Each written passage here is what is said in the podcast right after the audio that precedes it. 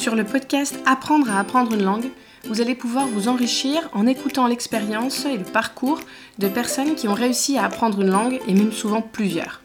On sait qu'il n'existe pas de méthode universelle d'apprentissage, mais le but de ces podcasts, ça sera de vous permettre de découvrir votre propre méthode. Donc vous pouvez commencer en écoutant les podcasts. Si vous souhaitez vraiment passer à l'action, je vous invite à télécharger le PDF Apprendre à apprendre une langue. Vous le, trouverez sur mon blog montessori-apprendreautrement.com dans la rubrique Apprendre à apprendre une langue. C'est un guide de 49 pages où je décris les, les 5 piliers pour apprendre à apprendre une langue. Et pour aller encore plus loin, Jessica et moi, nous vous proposons un accompagnement en ligne de 3 mois, 1 heure par semaine. Vous allez écouter le 12e épisode avec Luca Lampariello. Donc Lucas est italien et parle français comme vous et moi. Mais il n'y a pas que le français, hein, il est capable de parler 12 langues. Donc je trouvais ça super intéressant de pouvoir échanger avec lui et lui demander en fait bah voilà comment quels étaient ses outils, ses méthodes. Et ce qui m'a fait vraiment rire, c'est que enfin rire, euh, c'est que pendant le podcast, il a dit qu'il n'y avait pas de méthode euh, d'apprentissage universel. Et c'est exactement ce que je dis dans l'intro. Donc voilà, c'était vraiment chouette.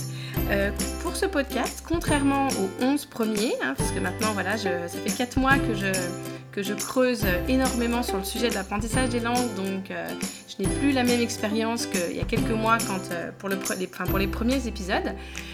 pour, pour, cet épisode, je suis partie de, des 5 étapes. J'avais listé 5 étapes et euh, j'ai proposé à Lucas les étapes les unes après les autres.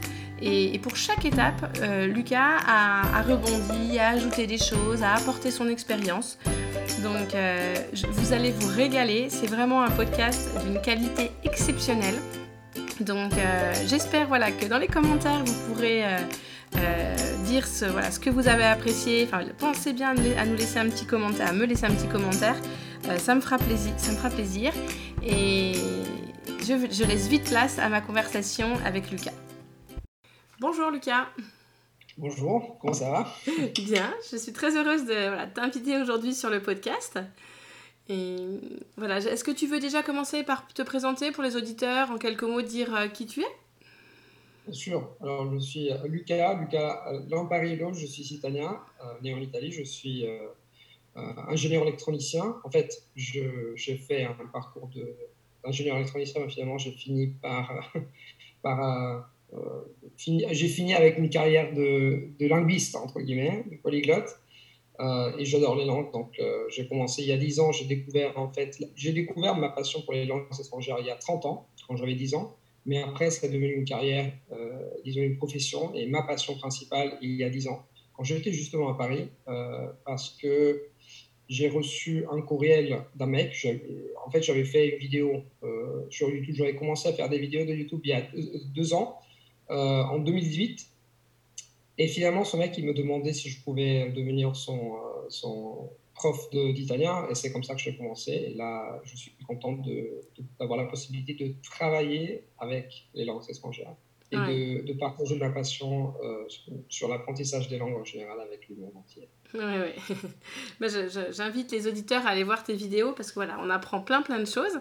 Euh, donc pour aujourd'hui sur le podcast, euh, j'ai listé en fait cinq, euh, cinq, choses, cinq étapes qui me, me, paraissent importantes pour apprendre une langue parce que voilà, ça fait un petit moment que je, je m'y intéresse, mais depuis quatre mois, j'ai vraiment creusé dans l'apprentissage dans des langues. Et donc si tu veux bien rebondir en fait voilà sur ces cinq étapes, en ajouter, les modifier et, nous partager ton expérience euh, voilà en fonction de ces cinq étapes. Oui, c'est bon pour toi? Oui. Alors la, la, première chose qui me semble euh, indispensable quand on se lance dans l'apprentissage d'une langue, c'est d'avoir euh, une motivation réelle, un but qui est vraiment concret. Pas juste, euh, oh bah tiens, euh, j'aime bien entendre parler italien, allemand, je, vais, je, vais me, je me lance, mais vraiment avoir un objectif concret et avec si possible une date butoir. Euh, alors ça pourrait être les mois, dans les mois à venir, les années à venir, mais tu vois, savoir où on va en fait, pas juste se lancer pour se lancer, mais vraiment avoir une motivation importante. Oui, je pense que c'est essentiel. on vient de, en fait, tout le monde a appris au moins une langue étrangère à l'école.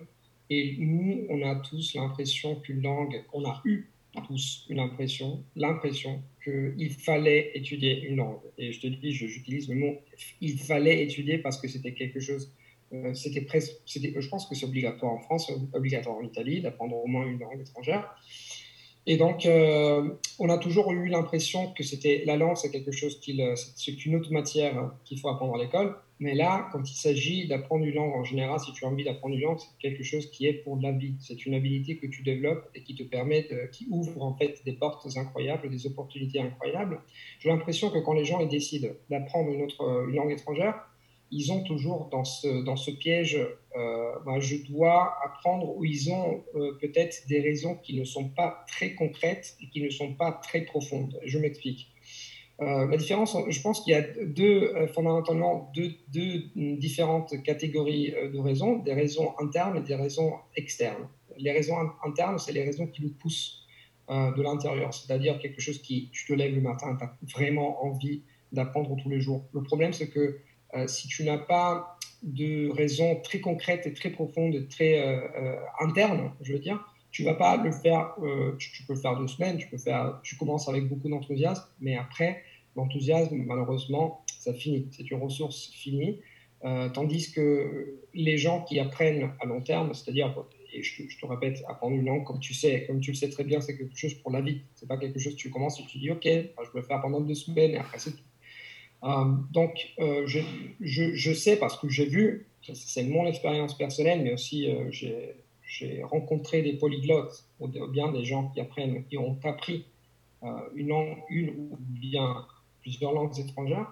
Ça, c'est des gens qui apprennent parce qu'ils savent exactement pourquoi ils ont commencé à apprendre. Donc, parfois parce qu'ils ont, je ne sais pas, une copine ou un copain qui parle leur langue cible, et ça, c'est compréhensible, mais il y a aussi des gens qui ont la passion parce qu'ils ont envie de déménager dans le pays ou parce qu'ils ont, ont, une, euh, euh, ont une passion pour le, cinéma, le théâtre, la littérature. C'est des gens qui ont des, des, raisons euh, très concrètes et ça, c'est absolument primordial si tu veux apprendre une langue étrangère. Il faut, se rappeler que pour apprendre une langue, oui, sur Internet, il y a plein de, vidéos, il y a plein de gens qui disent, par exemple, ah, tu peux apprendre une langue au bout de quelques semaines, quelques, quelques mois.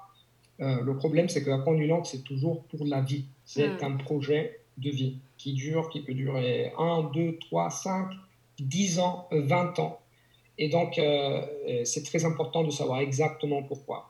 une autre chose importante, dans mon cas personnel, quand je commençais par exemple à apprendre l'anglais et le français à l'école, parce que j'avais commencé l'anglais quand j'avais 10 ans, après au lycée, j'avais continué seulement avec le français, je me demandais, mais comment ça se fait que je dois apprendre ces langues? Personne ne m'avait dit, en fait, pourquoi je devais apprendre mm. l'anglais et le français. Je l'ai découvert après, parce que à l'âge de 13 ans, plus ou moins, j'ai commencé, il y a une prof d'anglais qui est venue, parce que mes parents ont décidé, en fait, de, que, je, devais, je, je, devais, je devais pas, mais je pouvais travailler aussi avec quelqu'un, parce que je n'avais pas de motivation à l'école. Et là, j'ai découvert, par exemple, le, le cinéma américain. Donc, chaque semaine, cette, euh, cette prof euh, particulière m'amenait euh, des, des, des, films, parce qu'il n'y avait pas d'Internet, il y a 30 ans, je suis un peu vieux, il y a 30 ans, il n'y avait pas Internet. Et moi, je regardais ces films deux, trois, quatre fois. Elle a enregistré ces films. Et je me rappelle que j'avais cette passion incroyable pour, par exemple, imiter les acteurs. et après, j'ai découvert France 2. Et voilà, encore une fois, le cinéma français, ou bien les films français qui m'ont poussé en anglais et en français parce que je me suis projeté vers un monde. Euh, moi, je, pense que le cinéma en général, la télévision, ça nous permet, c'est un moyen extraordinaire qui nous permet de, en fait, de vivre la réalité d'un autre pays sans être dans ce pays-là. Quand, hmm. quand je regardais par exemple France 2, à ce moment-là, c'était Antenne 2. Euh, je, je, me rappelle par exemple, j'avais commencé à regarder euh, La Boom. Je ne sais pas si tu connais La Boom, c'est un film culte pour ma génération au moins la génération, et même pour euh, la génération des, années 80, des gens qui, ont, qui sont nés en, les années 80. Donc j'étais amoureux, tombé complètement amoureux de Sophie Marceau. Et euh, je, euh, ça, ça m'a poussé, en général, l'idée de pouvoir vivre cette vie. Et, je, te, je, te, répète, moi j'avais 15 ans, je n'ai jamais été en France, je n'ai jamais été en, en, Angleterre ou bien aux États-Unis. Mais cette envie que, énorme que j'avais, de, je m'envisageais déjà la possibilité de vivre une autre vie, de vivre une vie parallèle, de pouvoir vivre des réalités en français, en anglais. Et c'est comme ça que le rêve, entre guillemets, ça a commencé parce que tous les jours, mais tous les jours, quand je, je par exemple, je décidais, OK, ça c'est 4h30 de l'après-midi, je commence à, je m'y mets à l'anglais, je m'y mets en français. Mm. Tous les jours, j'avais dans ma tête déjà les images d'une vie euh, future en anglais et en français. Et ça, c'est une habitude que j'ai développée. Après, j'ai commencé à apprendre l'allemand, après l'espagnol et toutes les autres langues, tout le temps, tous les jours, encore aujourd'hui. Aujourd'hui, par exemple, je fais ce matin le grec. J'envisage, je, me projette en fait dans le futur en utilisant cette langue. Et pour moi, euh, il y a toujours cette, je, je, sais toujours la raison pour laquelle, pour laquelle je fais les choses. Moi, je dis tout le temps à mes étudiants, parce que je suis coach de langue, euh, avant de parler du euh, comment, avant de parler de la méthode, de comment faire les choses, c'est important de savoir exactement pourquoi tu veux faire les choses. Donc, encore une fois, c'est très, très important, très, très, très important, primordial, je dirais, de savoir exactement pourquoi tu vas apprendre une langue étrangère. Et un conseil pratique, disons, euh, que je me sens de donner au public, c'est de par exemple, de prendre un papier, d'écrire directement et de mettre à côté, juste à côté, devant l'ordinateur ou bien euh, quand, tu commences sur l'endroit où tu euh, étudies, de écrire une petite histoire, de s'imaginer ce qui va se passer d'ici cinq ans quand tu parles une langue. Avec qui tu vas parler, une situation particulière. Non Tu peux mm. parler avec, euh, je sais pas, ton futur copain français, ton futur copain espagnol, et s'imaginer avec beaucoup de détails euh, une situation future parce que écrire, tout d'abord, et c'est pas, pas seulement s'imaginer, mais aussi écrire, ça te permet de euh, avoir une vision concrète. Moi, je suis persuadé, au fil du temps, j'ai compris que nous, on crée notre réalité. On la crée en mmh. s'imaginant parce qu'on a ce pouvoir de l'imagination, mais surtout le pouvoir de, de, de, de l'imagination qu'on a, que les êtres humains ont, ça nous pousse vraiment à, à faire des choses que, que, sinon, ça serait très difficile de faire. Donc, mm. euh, le conseil, c'est euh, l'astuce, c'est une astuce, on, mm. peut appeler, euh, on peut l'appeler ça, c'est de s'arrêter, arrêter un moment et d'écrire une histoire, de prendre 20 minutes, bien 30 minutes mm. pour écrire concrètement une histoire concrète, avec des détails concrets de à comment tu vas utiliser la langue, avec qui tu vas parler, les circonstances, où tu vas être, je ne sais pas, tu vas apprendre le turc, tu t'imagines en Turquie, à Istanbul, en parlant avec euh, quelqu'un, parce que le pouvoir de l'envie de communiquer dans cette langue, c'est très important. Donc, euh, euh, ça, c'est un conseil. Et de, de, garder, et de garder cette petite histoire juste à côté. Comme ça, tu sais tout le temps. ça te ramène tout le temps de, du, pourquoi, de la raison pour laquelle tu vas prendre une langue.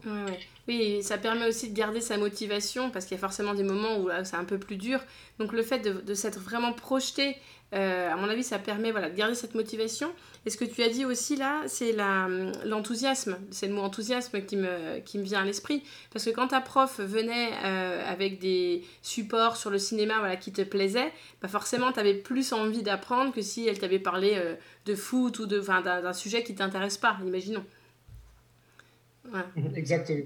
le problème, c'est un autre problème qui nous vient de, de l'école, malheureusement, c'est que Normalement, quand, euh, quand on étudie une langue étrangère, après des années des années à l'école, on s'imagine que euh, l'apprentissage d'une langue, ça va être un peu ennuyeux, que tu vas faire des trucs dont tu n'as pas envie de faire, tout ça. Mm. Mais la réalité, c'est que moi, j'avais compris, par exemple, que quand j'avais commencé à aller à l'école, euh, quand j'avais 15 ans, donc après deux ans que j'allais au lycée, bah, les gens, les, mes potes, en fait, à l'école, me disaient comment ça se fait que tu passes si bien quand tu as commencé à parler Moi, je disais, bah, quand on faisait toujours des exercices, par exemple, de grammaire très ennuyeux, ma prof était magnifique, hein, c'était magnifique, mais le système, c'était le système qui ne marchait pas. Donc, on, faisait tout le temps des exercices de grammaire, c'était terrifiant, c'était terrible.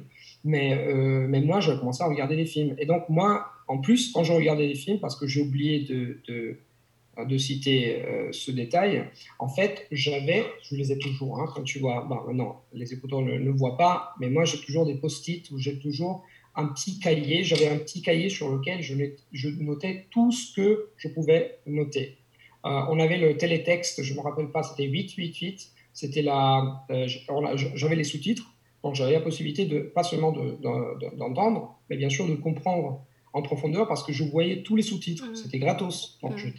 Je me suis dit, OK, c'est gratos, je peux regarder France 2. Ça peut sonner un peu naïf maintenant. Avec Internet, tu peux voir ce que tu veux. Mais là, j'avais que une chaîne et j'en ai profité et j'ai tout écrit. Donc, j'ai des notes à Rome parce que je suis, pas, je suis, en Pologne maintenant. J'ai des, des, notes, des milliers de notes, des expressions familières et tout ça.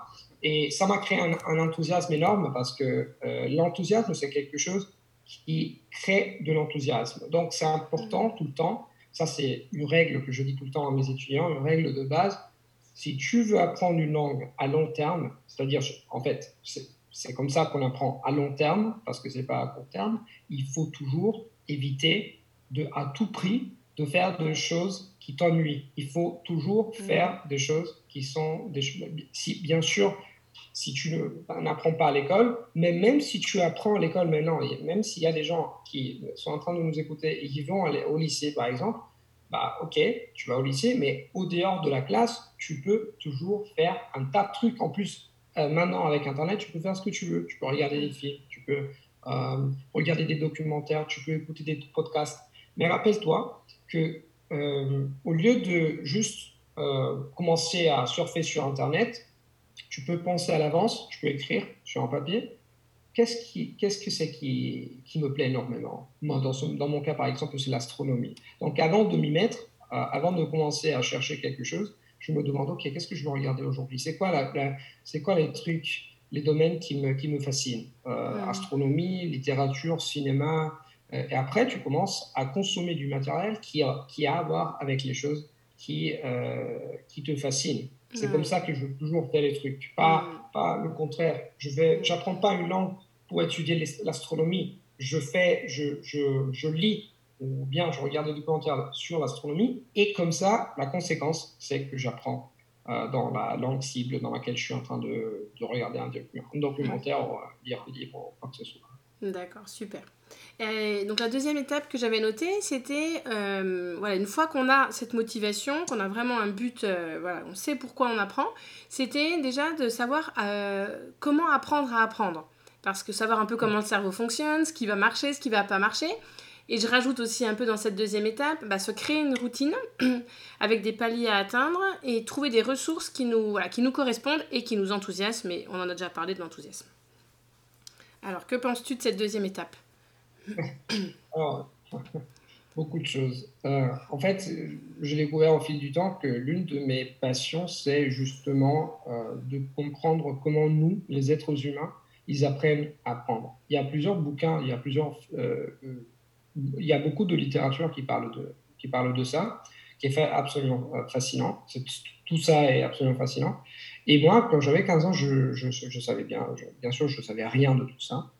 Et euh, en faisant aussi le, ce travail de language coach, ça me force un peu, mais même je suis, de toute façon, je suis passionné sur ça, donc euh, c'est pas un devoir pour moi, de comprendre en fait que j'ai compris que la chose la plus importante, c'est comprendre comment apprendre. Ça, c'est la chose la plus importante. C'est un détail, euh, un détail primordial parce que les gens s'y mettent, mais ne savent pas comment apprendre. Là, euh, je dis tout le temps que les gens, ils ont beaucoup de possibilités, ils ont beaucoup d'outils, mais il, faut, il faut les utiliser, les outils. Tu as remarqué sûrement que beaucoup de gens, peut-être toi, moi aussi, je le faisais.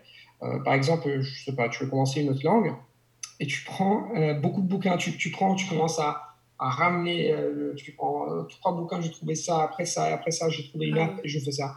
Mais tu peux, tu, tu peux tu peux récolter tout ce que tu veux, mais après, la chose la plus importante, c'est de comprendre en fait comment les utiliser. Alors, euh, c'est assez complexe en fait d'explorer. Donc, euh, je, moi, je dirais que la chose la plus importante, euh, tout d'abord, c'est de expérimenter. C'est-à-dire, moi, je crois que dans l'apprentissage, il y a des principes de base mais euh, il n'y a pas la méthode universelle qui euh, te permet d'apprendre une langue. Parce que les gens, ils cherchent toujours le, la méthode. C'est quoi la, la, meilleure méthode d'apprendre une langue? Malheureusement, il n'y en a pas. C'est-à-dire, mm. les individus sont euh, très différents. L'apprentissage, comme je dis, il y a des, disons, des, des, principes de base, mais après, tu dois trouver ta méthode, c'est-à-dire une, méthode qui marche pour toi. C'est pour ça que je dis tout le temps à mes étudiants, que je leur présente ma méthode pour commencer à apprendre une langue qui, s'appelle la euh, traduction bidirectionnelle.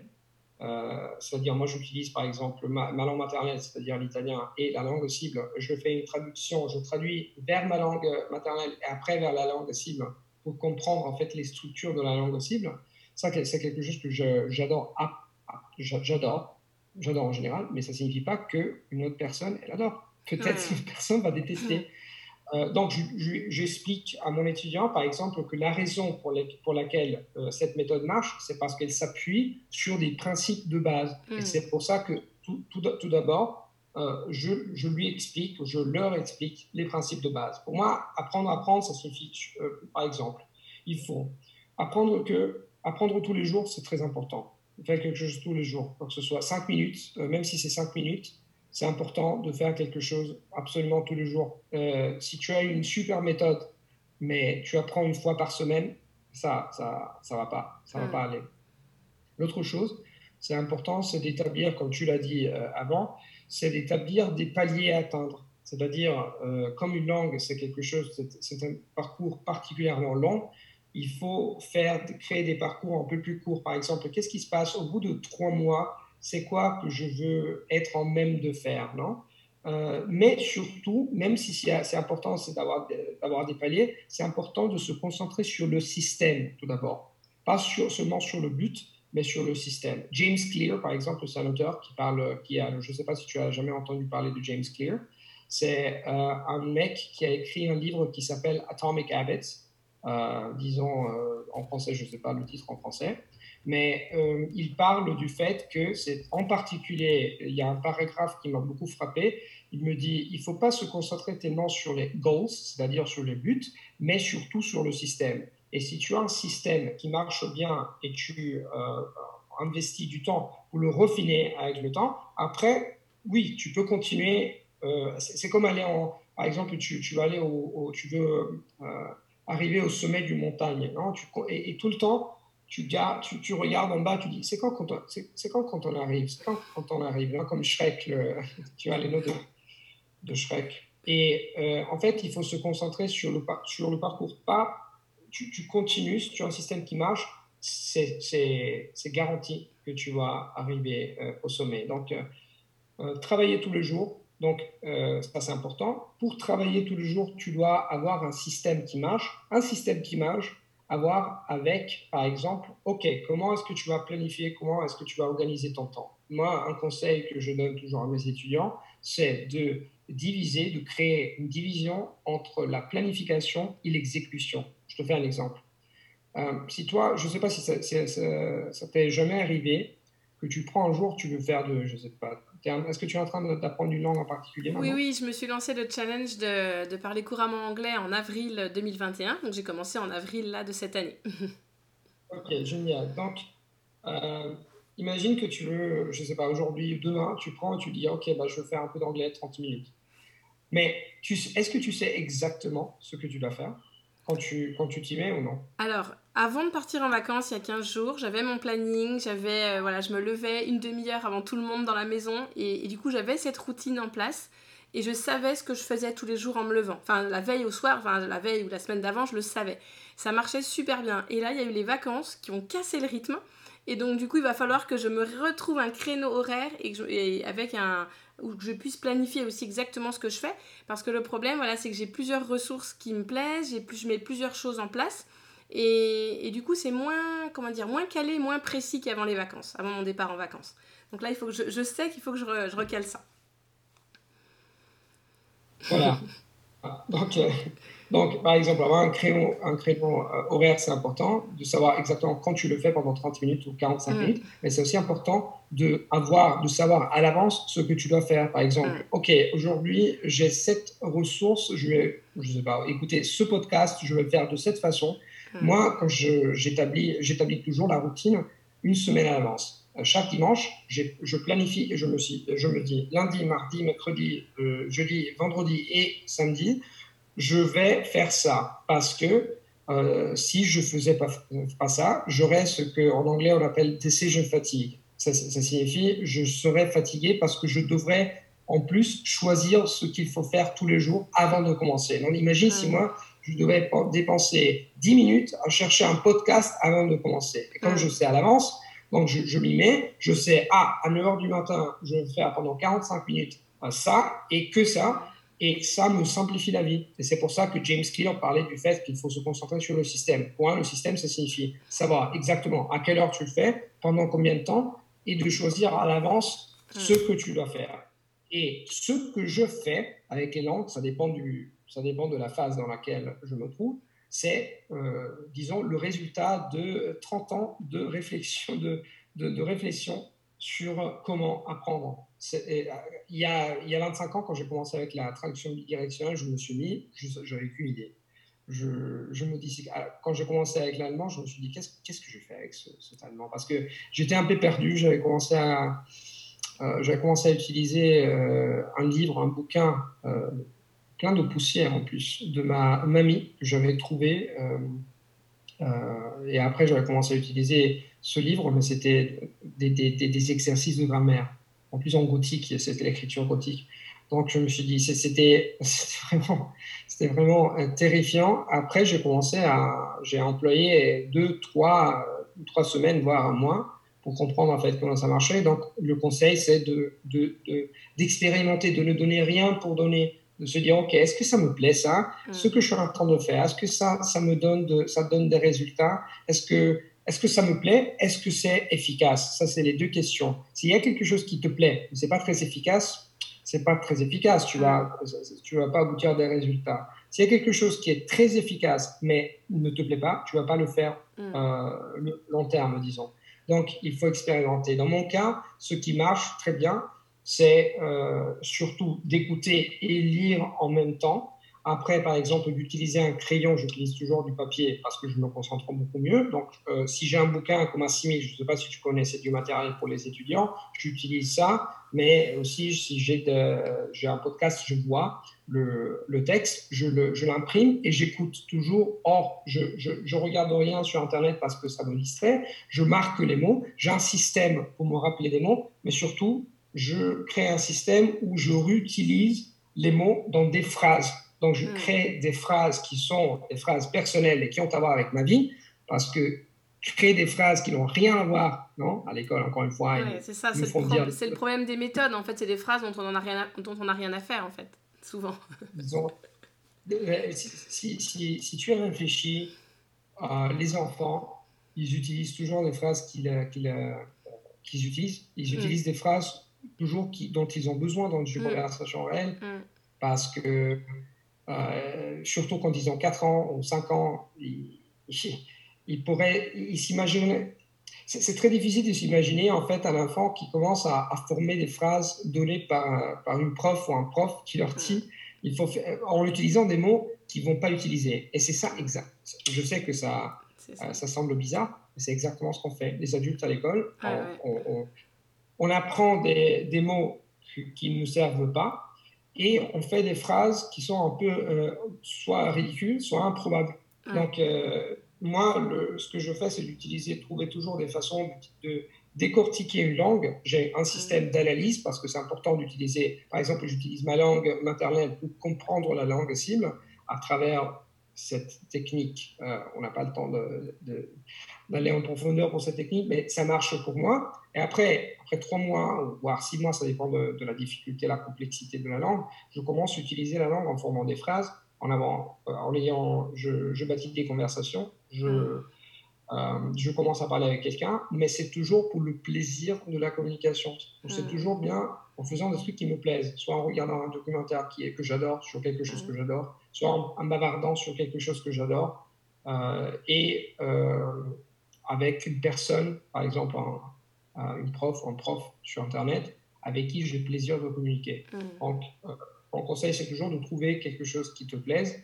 Et c'est quelque chose que si tu t'y mets et si tu as l'intention de, euh, en anglais, il y a ce terme, je ne sais pas en français, de think outside of the box, c'est-à-dire de, de, réfléchir. Penser en dehors de, la boîte, ouais. Voilà. Mm. Et de, de, réfléchir en dehors des, des, schémas euh, que, que la, la, société nous a imposés tu vas trouver ta façon. Bien sûr, ça ne signifie pas que, euh, que tu ne dois pas faire un peu de recherche sur Internet. Si tu veux, tu peux investir un peu de temps en regardant ce que les polyglottes ou les experts, soi-disant, euh, les experts disent sur l'apprentissage des langues. Mais comme il y a beaucoup de gens qui disent des trucs qui semblent un peu contradictoires, parce qu'il y a quelqu'un, euh, je ne sais pas, bidule qui dit ça, machin qui dit ça, euh, moi, je dirais en général, il faut prendre des trucs. Ok, bah, machin, il a dit ça, Bilu, il a dit ça. C'est quoi qui fait, qui, a du sens pour moi? Hmm. Donc, de réfléchir avec sa propre tête et d'expérimenter. Encore une fois, l'apprentissage de langue, c'est quelque chose de concret. Tu dois faire tous les jours.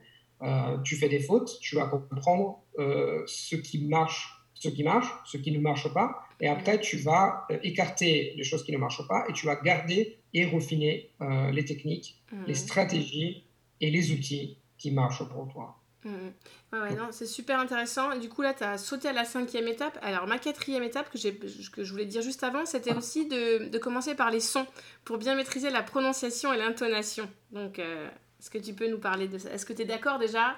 Euh, parce que je trouve que quand on apprend l'anglais à l'école, tu vois, la plupart de mes profs étaient, euh, étaient français en fait. Et donc, je pense que j'avais pris, pris des mauvaises habitudes au niveau de la, de la prononciation.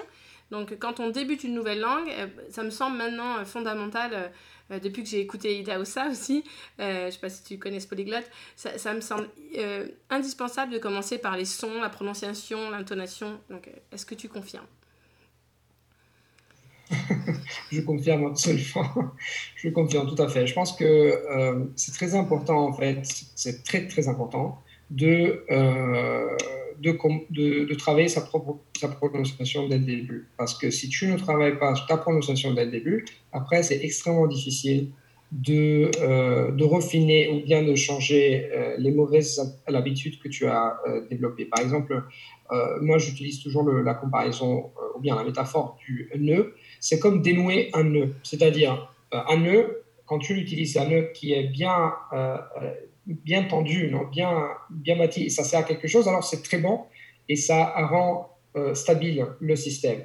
Mais si, tu, si c'est un nœud qui n'est pas bien, euh, bien bâti, disons, et, tu dois dénouer ce nœud, alors là, ça va être, tu vas galérer énormément. la raison pour laquelle tu vas galérer, parce que, c'est parce que les êtres humains, ils sont très forts, ils sont très bons à apprendre de, nouveaux trucs, mais euh, à apprendre de nouveau, en anglais, euh, ce terme c'est unlearn, non? Désapprendre, je ne sais pas si ça existe ce terme en, français, mais je ne pense pas. Euh, en italien non plus, il y a ce terme. Mais c'est quand tu apprends quelque chose d'une façon, après, tu dois, tu dois le réapprendre d'une autre façon. Ça, c'est extrêmement difficile parce que le système nerveux euh, apprend d'une façon et ça se stabilise littéralement c'est très difficile de changer. C'est pour ça que c'est très difficile de changer quelque chose, des automatismes qu'on a. Une fois qu'on a développé des automatismes, c'est très très difficile de dénouer euh, le nœud de, ces automatismes. C'est pour ça que je me dis tout le temps, je dis, je me dis et je dis à, mes étudiants en général, à, mon public, que c'est très important de, euh, de commencer euh, dès le début. Ça, c'est la première chose.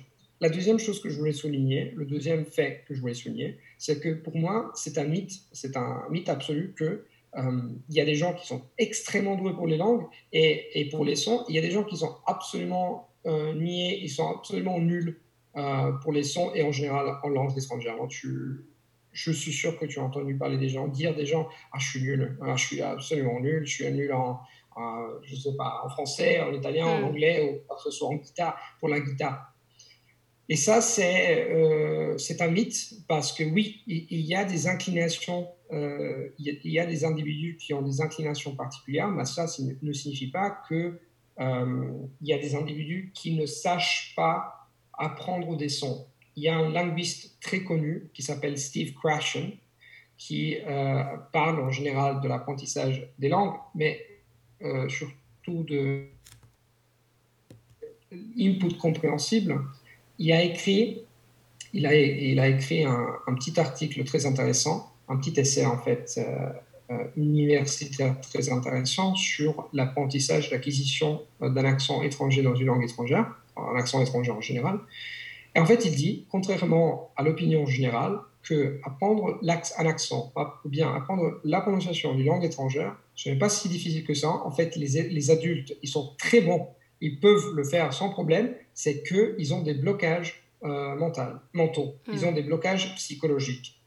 Et moi, ça m'a, en fait, quand j'ai lu cet article, ça m'a frappé énormément parce que effectivement, quand j'avais 13 ans et quand la prof d'anglais dont je parlais avant avait commencé à, elle, venait chez moi et moi j'avais un accent, un accent terrifiant. Hein. Moi je te dis, euh, mon accent c'était terrible en, anglais au début. J'avais commencé à développer cet accent américain, donc c'était un peu nasal. Tu sais, l'accent américain c'est un peu nasal. Et à l'école, j'avais commencé à, répondre à la prof. Et euh, en fait, mes potes, ils se moquaient de moi parce que j'avais un accent pour eux bizarre. Alors, à ce moment-là, la pression de mon groupe, non, de, des Italiens, ils ont senti, ils ont senti et ressenti que moi, à travers les sons, je voulais acquérir une autre personnalité. Et euh, il y avait une certaine pression sociale mmh. que moi j'ai résisté à cette pression sociale, mais la plupart des gens ne résistent pas. Euh, et donc, ils se disent, OK, ben, changer d'accent. Non, non, non, moi, je garde mon accent.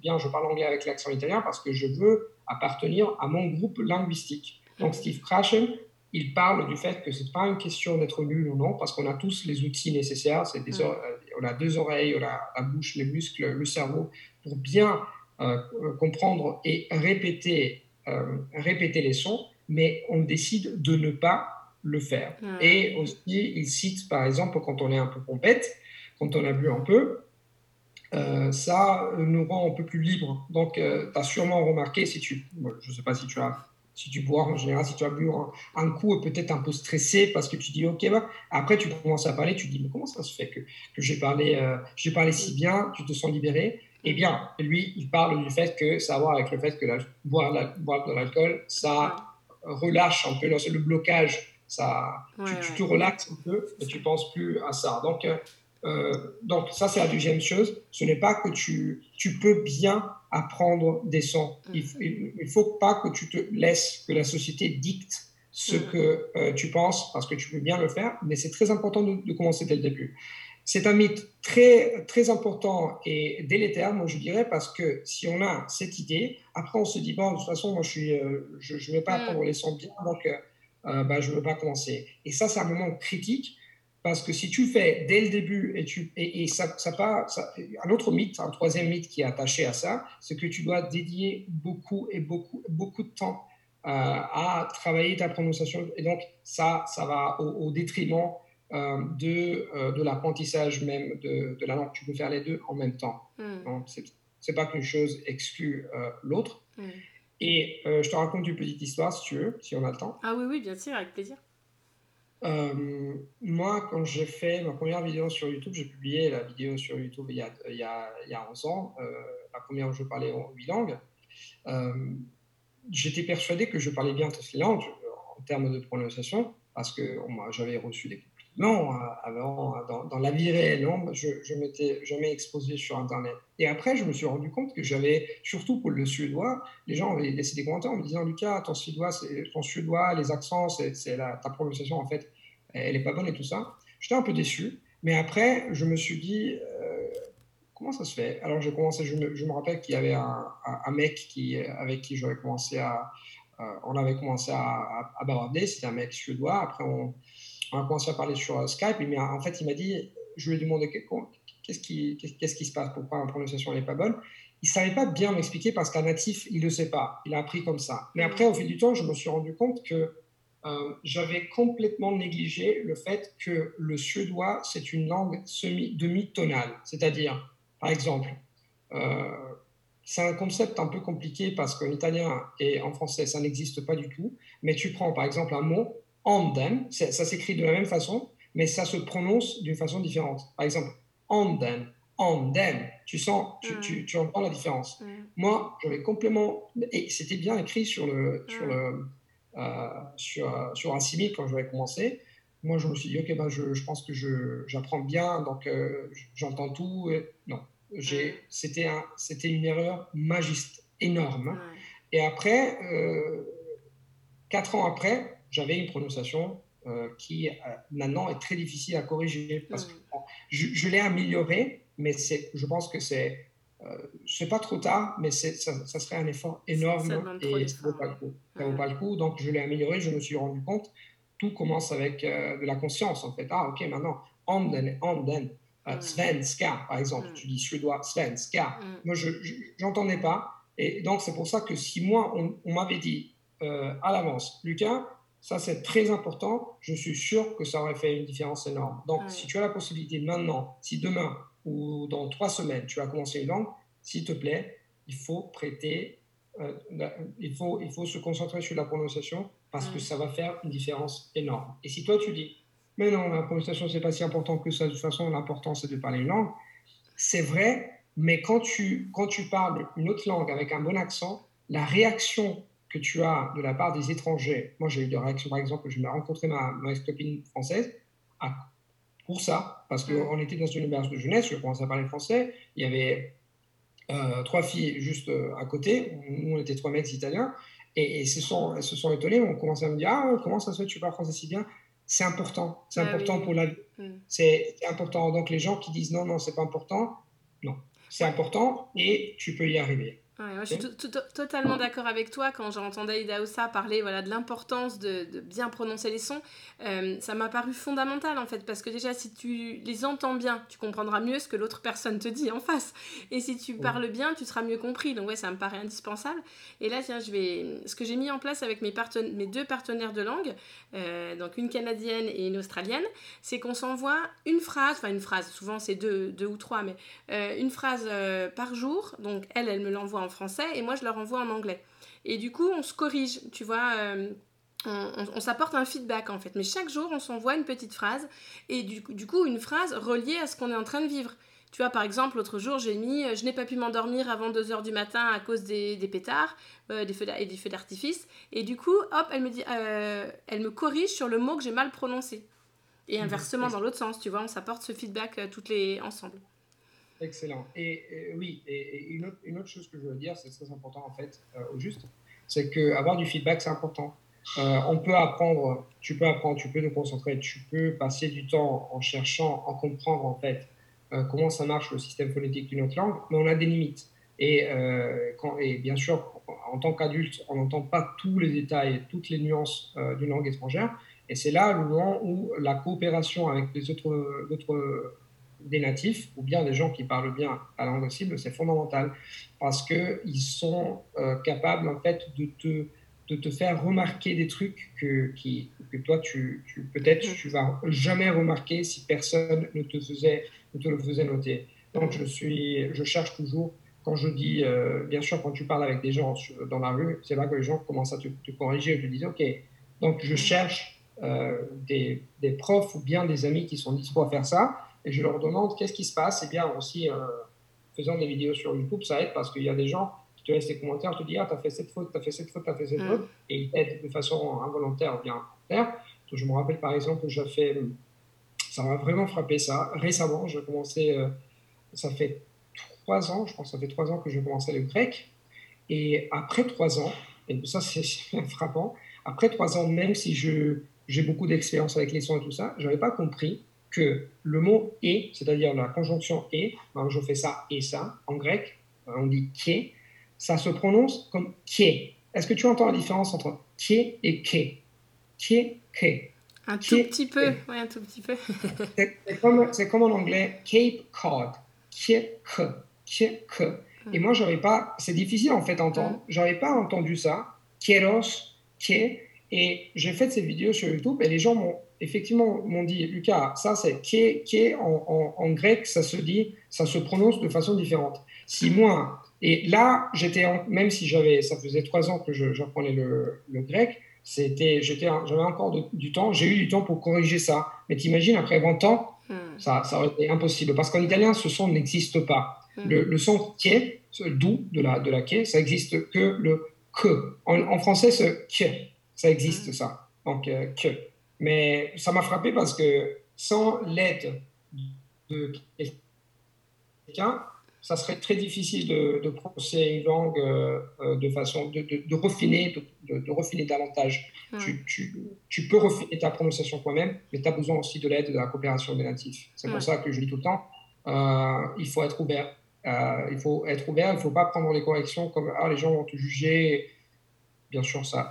On on revient à l'école. C'est toujours l'histoire de l'école. Oui, c'est ça. On a un mauvais passé, et... alors qu'en fait, l'erreur, pour moi, c'est une opportunité d'apprentissage. On a besoin de se tromper pour euh, progresser et aller de l'avant, quoi.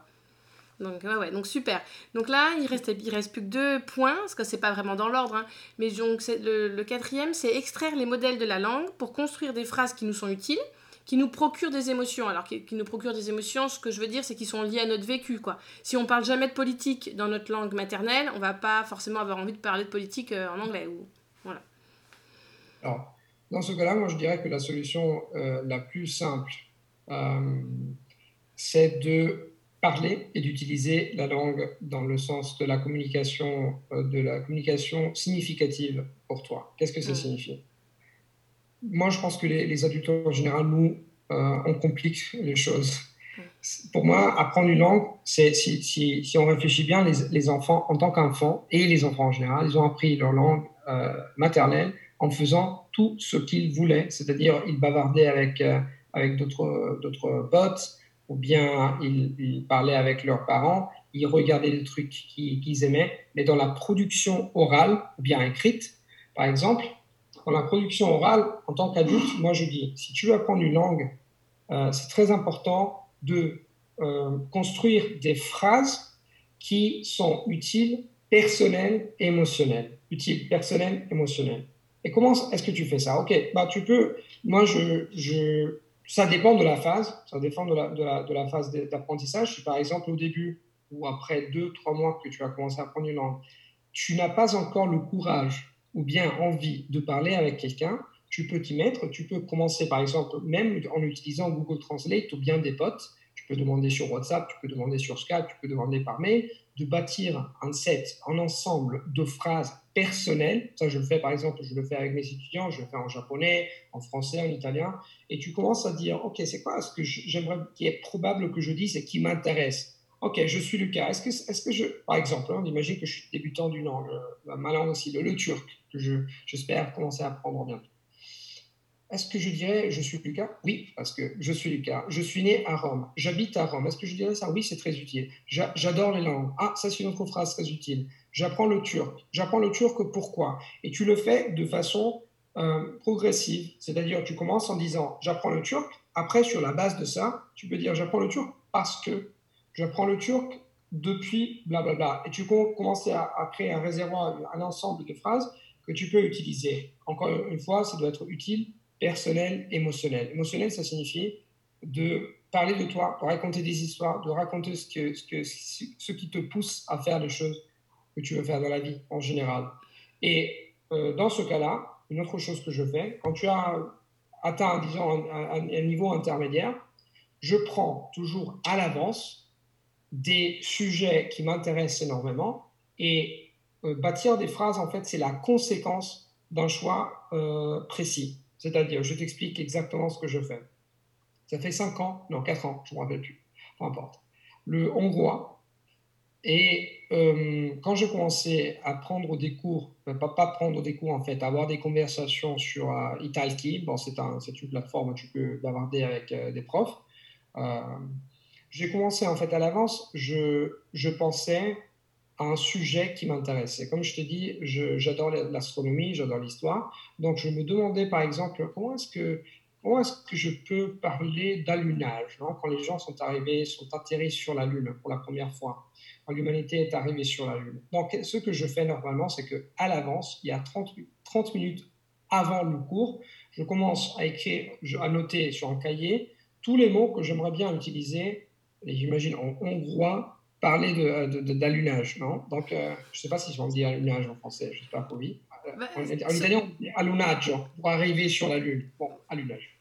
allez, c'est pas grave. Allez, allez ce que je veux dire. Euh, donc, euh, donc ce que je fais, l'envie, le fait que je que, j'ai choisi, quelque chose qui me, qui me fascine tellement, me donne une énorme envie de parler et de me concentrer sur l'acte de, de, communiquer, pas sur la langue.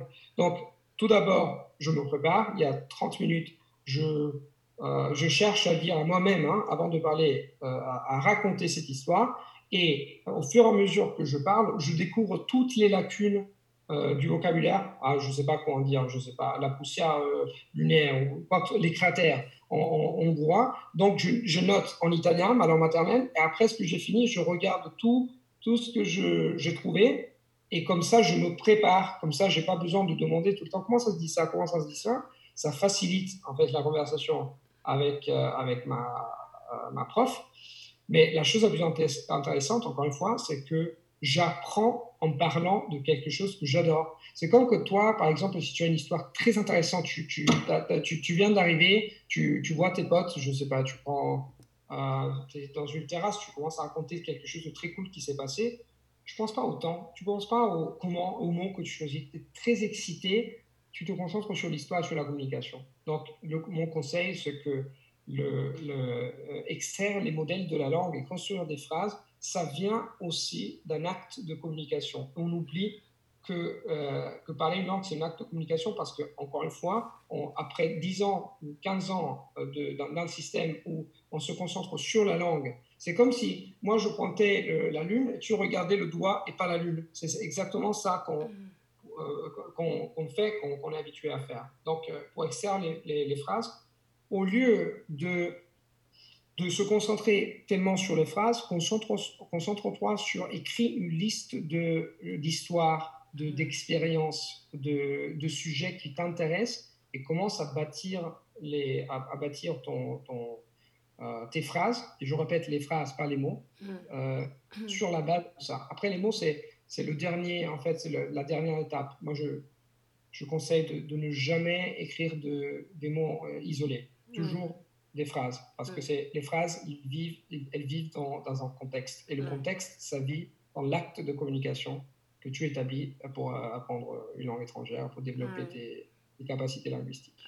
Quand je découvrais un nouveau mot, tu vois, que j'avais jamais entendu, euh, je cherchais la signification et après, sur une petite étiquette, j'écrivais donc une phrase, euh, trois petits points et au dos, le mot. Et comme ça, quand je me testais, je me, je, le contexte m'aide à, me rappeler de la phrase, enfin du mot qui, me, qui manquait, enfin le nouveau mot que je viens d'apprendre. Excellent. Moi je, moi, je te conseille aussi de euh, travailler en, en euh, créer des phrases, c'est bien, mais moi je pense que c'est encore mieux de créer des phrases dans un contexte. Donc je, te fais un exemple. Euh, si, tu, si tu écris une phrase, cette phrase, ça te semble suffisante, ça te, semble un contexte suffisant pour que toi, peut-être trois mois après, tu regardes la phrase, tu dis ok, c'est bien, mais après trois mois, tu vas pas, ton cerveau a besoin de plus de contexte. Moi, en mm. général, ce que je fais, je prends de dix phrases, peut-être cinq phrases ou six phrases, et je mets toujours un titre. Le titre, c'est toujours où, est-ce que, où est-ce que tu as pris ces, ces, phrases? Est-ce que tu les as prises euh, d'un podcast, d'un texte? Et je, travaille toujours comme ça.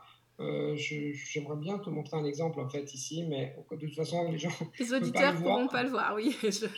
Oui, mais c'est juste euh, l'idée. L'idée, c'est que par exemple, si moi j'écoute, euh, si moi j'écoute un podcast, ce que je fais, c'est que j'écris des fragments de, de, ce podcast, et donc j'ai toujours le titre de ce podcast qui hmm. forme en fait un contexte très fort et, et très très efficace. Donc je J'écris jamais une phrase, une, phrase euh, isolée. J'écris au moins dix phrases tout le temps. C'est toujours un, euh, en, anglais, on l'appelle chunking. C'est toujours chunking. Nous, le cerveau, ça travaille bien quand tu regroupes des, des, choses, que soit des chiffres ou soit des mots. Euh, et donc, tu peux former des phrases, c'est excellent. Mais moi, je te conseille de former au moins un groupe de 3, 5 ou voire 10 phrases et te rappeler c'est quoi le contexte, c'est quoi le jour que tu l'as fait, c'est quoi pourquoi tu l'as fait. Ça fait une différence énorme. énorme. Le, défaut que j'ai avec les podcasts, alors j'en écoute beaucoup, mais des fois, tu vois, je vais en écouter un en étant dans le linge ou en faisant un trajet en voiture. Et du coup, ça va être une écoute un peu passive. Et je pense que ça serait important de réécouter une deuxième fois avec un papier et un crayon. Quoi. Euh, je pense que c'est une bonne idée. Ça dépend de ce que tu veux faire. Je pense que la première fois que tu écoutes un podcast, tu peux prêter attention, peut-être tu peux, tu, peux rester assis, tu peux noter des trucs. Après, tout le reste, toutes les autres fois que tu écoutes ce podcast, une fois que tu as décortiqué le podcast, que tu as, euh, en fait, tu as noté les mots, tu peux l'écouter où tu veux, en faisant le linge, ou, hmm. en courant, ou bien en faisant la vaisselle. ah oui, tu ferais l'inverse du coup. Ce que je fais, non tu, ferais l'inverse. La première écoute serait vraiment euh, attentive et enfin voilà, tu serais vraiment actif pour la première écoute et après une fois que tu as travaillé euh, sur ce podcast, tu pourrais le réécouter plusieurs fois en étant dans le linge ou en conduisant. C'est exactement ça. Je ne fais, pas, je fais pas ça pour tous les podcasts, mais pour les podcasts qui m'intéressent particulièrement, je fais ça. Et ça dépend de la langue. Ça dépend du niveau. Hmm. Si j'ai un niveau, euh, si j'ai un niveau intermédiaire, je fais ça. Si j'ai un niveau un peu plus euh, élevé, je le fais pas parce que c'est quelque chose que je fais pour, comme si je faisais avec euh, dans ma langue maternelle, par exemple le hmm. français. Si j'écoute France 24, je ne me mets pas à noter les mots. Hmm. C'est pas quelque chose que je fais, mais je le fais par exemple pour, pour le polonais, je le fais tout le temps. Je me suis donné le but et l'objectif d'écouter au moins un podcast par jour de 10 minutes ou bien de 15 minutes. Je m'y mets, je note des mots. Je suis en train, par exemple, de, de travailler les chiffres. Moi, j'ai vraiment du mal avec les chiffres en général. Ça me, c'est, un cauchemar. Euh, et donc, je cherche en fait à développer cette, cette habilité de filtrer, parce que tu entends, tu entends les chiffres. Et pour moi, mon cerveau est très lent à décortiquer le chiffre, après de, de, visualiser le, le chiffre, après de l'écrire donc, hmm. euh, euh, je m'y mets avec un papier. Euh, sur le papier, j'écris, je cherche à comprendre en fait, ah, c'est quoi ce qu'il a dit, c'est quoi ce hmm. qu'elle a dit. et je trouve que ça, c'est très utile. Après, une fois que j'ai fait ça une fois, en silence, non, je, fais, je me suis mis 10 minutes très concentré, donnant toute ma concentration à, ce, à, ce, à cette activité. Après, je peux écouter quand je veux. Euh, parce que ça, ça renforce et de toute façon, ça prend pas trop de temps. Mais de toute façon, c'est pas, c'est ma stratégie. Hein. Tu peux faire ce que tu veux, tu peux même euh, euh, l'écouter. Chacun fait ce qu'il veut et ce qu'il. oui, mais je pense quand même que c'est intéressant ce que tu dis parce que le cerveau, il a besoin de consolider les choses. Donc, si on écoute un podcast, le lendemain un autre, puis le lendemain un autre, ça sera moins efficace que si on prend le temps, tu vois, de travailler sur le même podcast plusieurs jours d'affilée ou mais avec, euh, tu sais, la répétition espacée, space repetition. Tu sais, euh, ça, c'est ça, je pense que même si on est tous différents, on a quand même tous un, ça on a tous un cerveau qui fonctionne à peu près de la même manière, tu vois, ça c'est quelque chose de commun. Oui, oui, oui c'est exactement ça. Euh, il y a un autre livre très intéressant qui, qui m'a marqué, qui, qui, a fait une différence parce que quand je l'ai lu, ça, ça a mis beaucoup de trucs en place. Euh, c'est un Anderson. Anderson, il parle de The Expertise. Attends, je ne me rappelle plus du. Euh, il s'appelle uh, The Expert Peak, Peak, The Expertise of Science, ou quelque chose comme ça. Attends que je te, je te dis le, titre original parce que. Et ah ça, c'est un livre incroyable parce qu'il parle de la pratique délibérée alors, Peak by Anderson Erickson. Anderson Erickson. Secrets from the New Science of Expertise. Donc, les secrets de, de la nouvelle science de, de l'expertise. Euh, c'est-à-dire, c'est un livre qui, qui parle de euh, comment les experts les plus forts au monde sont les plus forts au monde. Et ils font, et, le, le, livre, ça s'appuie, l'idée, ça s'appuie sur la pratique délibérée, c'est-à-dire la différence entre la pratique normale et la pratique délibérée, c'est que la pratique délibérée, c'est quelque chose que tu fais avec possiblement avec quelqu'un qui t'aide, qui te donne du feedback, euh, qui, euh, qui requiert une concentration absolue, qui requiert par exemple 30 minutes et euh, qui fait une différence énorme sur l'efficacité dans laquelle, avec laquelle on acquiert des informations. Je te, fais je te donne un exemple. Hmm. Euh, quand tu écoutes un podcast, tu peux l'écouter de façon, euh, disons, naturelle ou de façon délibérée. L'écouter de façon euh, naturelle, ça signifie écouter le podcast pendant que tu fais la vaisselle, le linge, tu prends une douche. tu écoutes et tu n'écoutes pas, c'est-à-dire c'est quelque chose que tu fais de façon passive. Mais quand tu écoutes, quand tu écoutes un podcast de façon active et ou bien proactive, c'est complètement différent. Par exemple, quand tu écoutes un podcast de façon active, tu donnes ta concentration podcast. Tu le fais d'autres trucs. Euh, je sais pas, tu es assis par exemple, tu es assise et tu écoutes le podcast. Quand tu le fais de façon proactive, tu le fais, c'est encore, c'est un niveau supérieur. C'est-à-dire, tu l'écoutes, mais tu cherches à écrire tous les mots que tu, par exemple, tu ne réussis pas à entendre bien, ou tu ne sais pas bien comment ils sont écrits, ou bien tu écris, euh, tu cherches à écrire des fragments pour reconstruire le fil du discours, ou bien tu écris les chiffres, ou tu euh, tu t'appuies, ou tu tu, euh, tu notes, ah ok, ça c'est un verbe réflexif. Tu, tu, tu, en fait, tu le fais deux, trois fois, tu, tu te concentres totalement sur ça et tu fais gaffe à tous les détails auxquels tu ne ferais pas, pas du tout attention si tu étais sur la douche ou tu faisais d'autres trucs. Ça, c'est euh, c'est la modalité avec laquelle tu fais les choses. Ça, c'est la même chose, tu peux l'appliquer à l'écriture. Hmm. Euh, tu peux l'appliquer quand tu parles avec quelqu'un. Tu peux parler de façon délibérée ou bien de façon naturelle. Tu peux bavarder avec ton pote. Euh, supposons que là, tu es en train d'apprendre l'anglais, non? Donc, euh, tu, tu, peux avoir une conversation dans un bar, dans un pub, je sais pas, avec quelqu'un.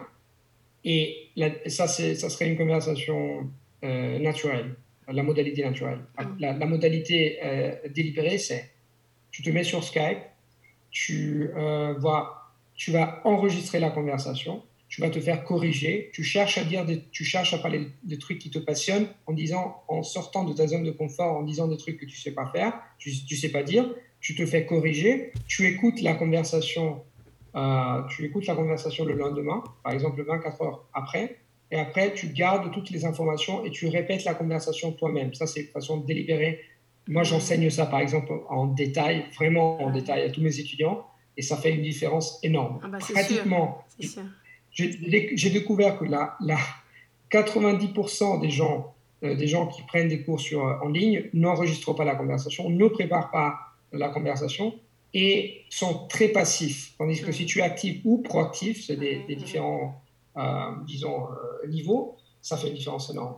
Et moi, je fais ça tout le temps. Mais une, une dernière chose que je voulais ajouter, c'est très important de, de, créer, d'alterner, de créer, de, enfin de, faire soit la pratique naturelle, et, mais, mais aussi la pratique délibérée. Parce que mm. la pratique délibérée, c'est comme courir, la pratique naturelle, c'est comme marcher. Mais si tu marches, tu vas, tu vas, tu vas parcourir, tu vas faire un long parcours, mais très lentement. Mm. Si tu cours, tu, te, tu vas t'épuiser très rapidement, donc tu dois alterner marche, marcher, courir, marcher, courir.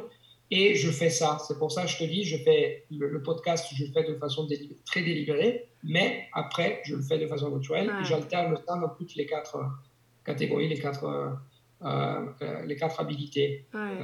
parler, écrire, euh, lire et l'autre, je me rappelle. Comprendre. Non, tu l'as dit, je sais pas. Voilà. Écoutez, écoutez, comprendre.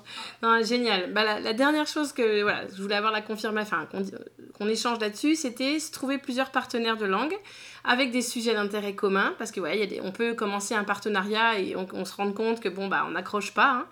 Et euh, voilà, avoir plusieurs partenaires de langue avec qui on accroche, avec des intérêts communs et apporter s'apporter des feedbacks. Donc euh, là, ce que je fais avec mes deux, voire trois partenaires de langue maintenant, c'est qu'on partage une demi-heure de français, une demi-heure d'anglais. Et euh, on, pendant la demi-heure de français, par exemple, quand c'est elle qui parle en français, je ne les interromps pas. si elle me pose une petite question, je réponds. Enfin voilà, si elle cherche mon approbation. Mais pendant cette demi-heure, on reste dans le flot de la conversation. Et après, au bout de 30 minutes, moi, discrètement, je note des petites choses pour me rappeler au fur et à mesure. Et au bout de ces 30 minutes, euh, euh, je lui apporte un feedback pendant 5 minutes. Ah, t'as dit comme ça. Et voilà, un feedback. Et ensuite, on inverse et on fait pareil pour l'anglais. Donc. Euh, c'est excellent. Je pense que si tu veux. On a l'opportunité, la, chance, le privilège en de pouvoir parler de pouvoir parler euh, même à distance. Donc l'excuse de je suis en Australie dans un petit village, ça ne tient plus. Mais à part ça, moi je dirais que ça c'est une chose qu'on devrait faire.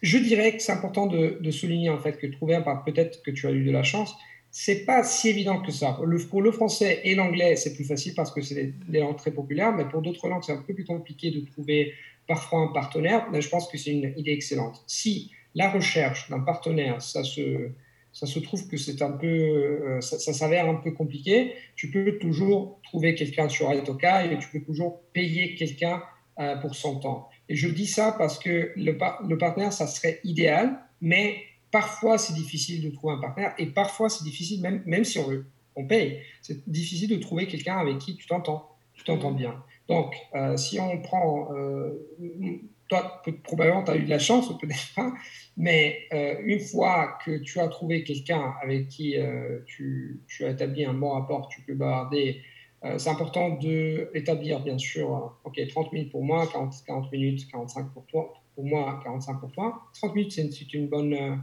c'est très bien, parce que ça te permet de, de rester concentré. Et mon conseil, c'est enregistrer la conversation et après, comme tu as dit, de demander à la personne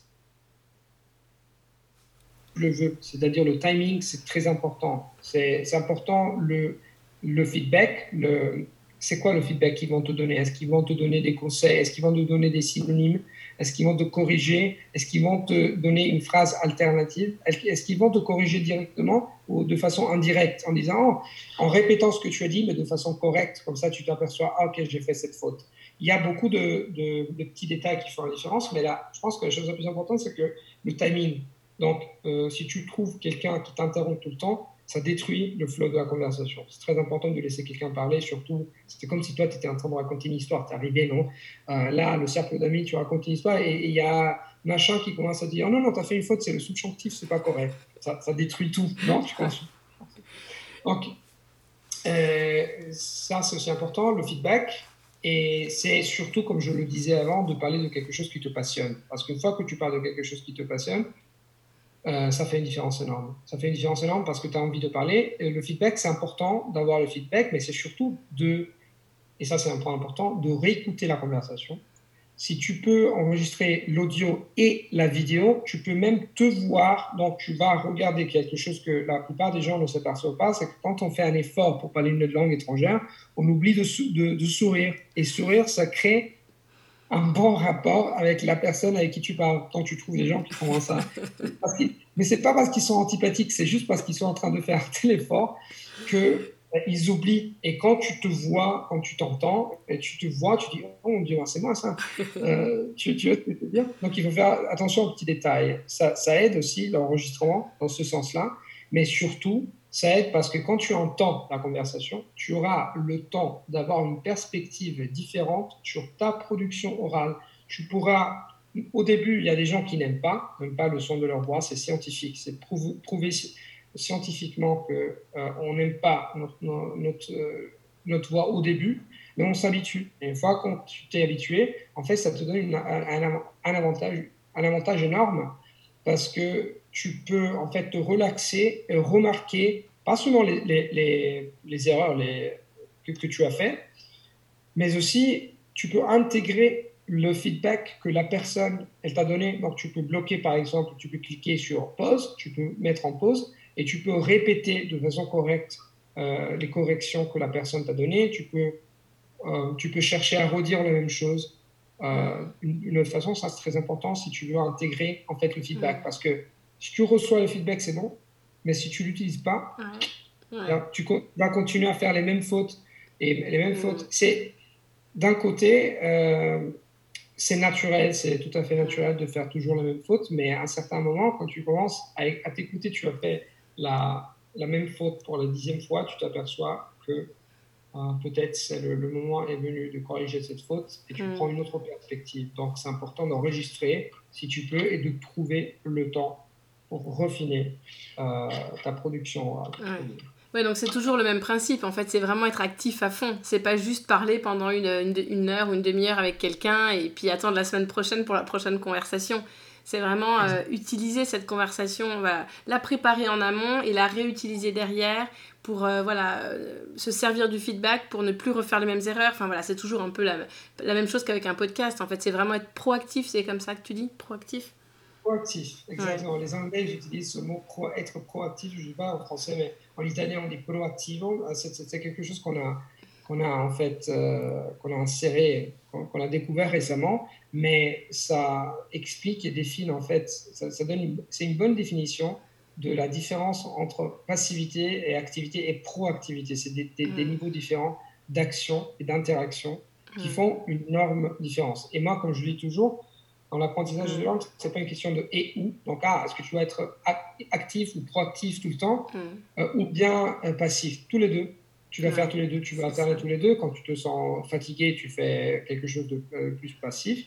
Et quand tu es frais, tu te lèves le matin, tu peux faire quelque chose de beaucoup plus proactif ou actif. Mm. Et c'est toujours la combinaison de, combinaison de, de trois facteurs de, des différents niveaux d'interaction qui fait la différence, surtout faite à long terme, en faisant toujours ce que tu aimes faire. Mm. Parce que je dis toujours, l'apprentissage de langue, c'est pas très compliqué, pas si compliqué que ça. Il faut le rendre, il faut le, il faut le simplifier et il faut le faire pendant longtemps. Il faut être passionné, le simplifier et le faire pendant euh, longtemps. Et euh, tu vas, euh, tu vas arriver euh, au résultat que tu veux. Hmm. C'est pas un rêve, c'est pas, pas un rêve, c'est de la réalité. C'est ça. Et si tu as réussi à apprendre, j'ai marqué 11 langues, mais j'avais oublié, j'en ai oublié une que tu as citée, j'avais oublié le suédois, donc du coup ça doit faire 12.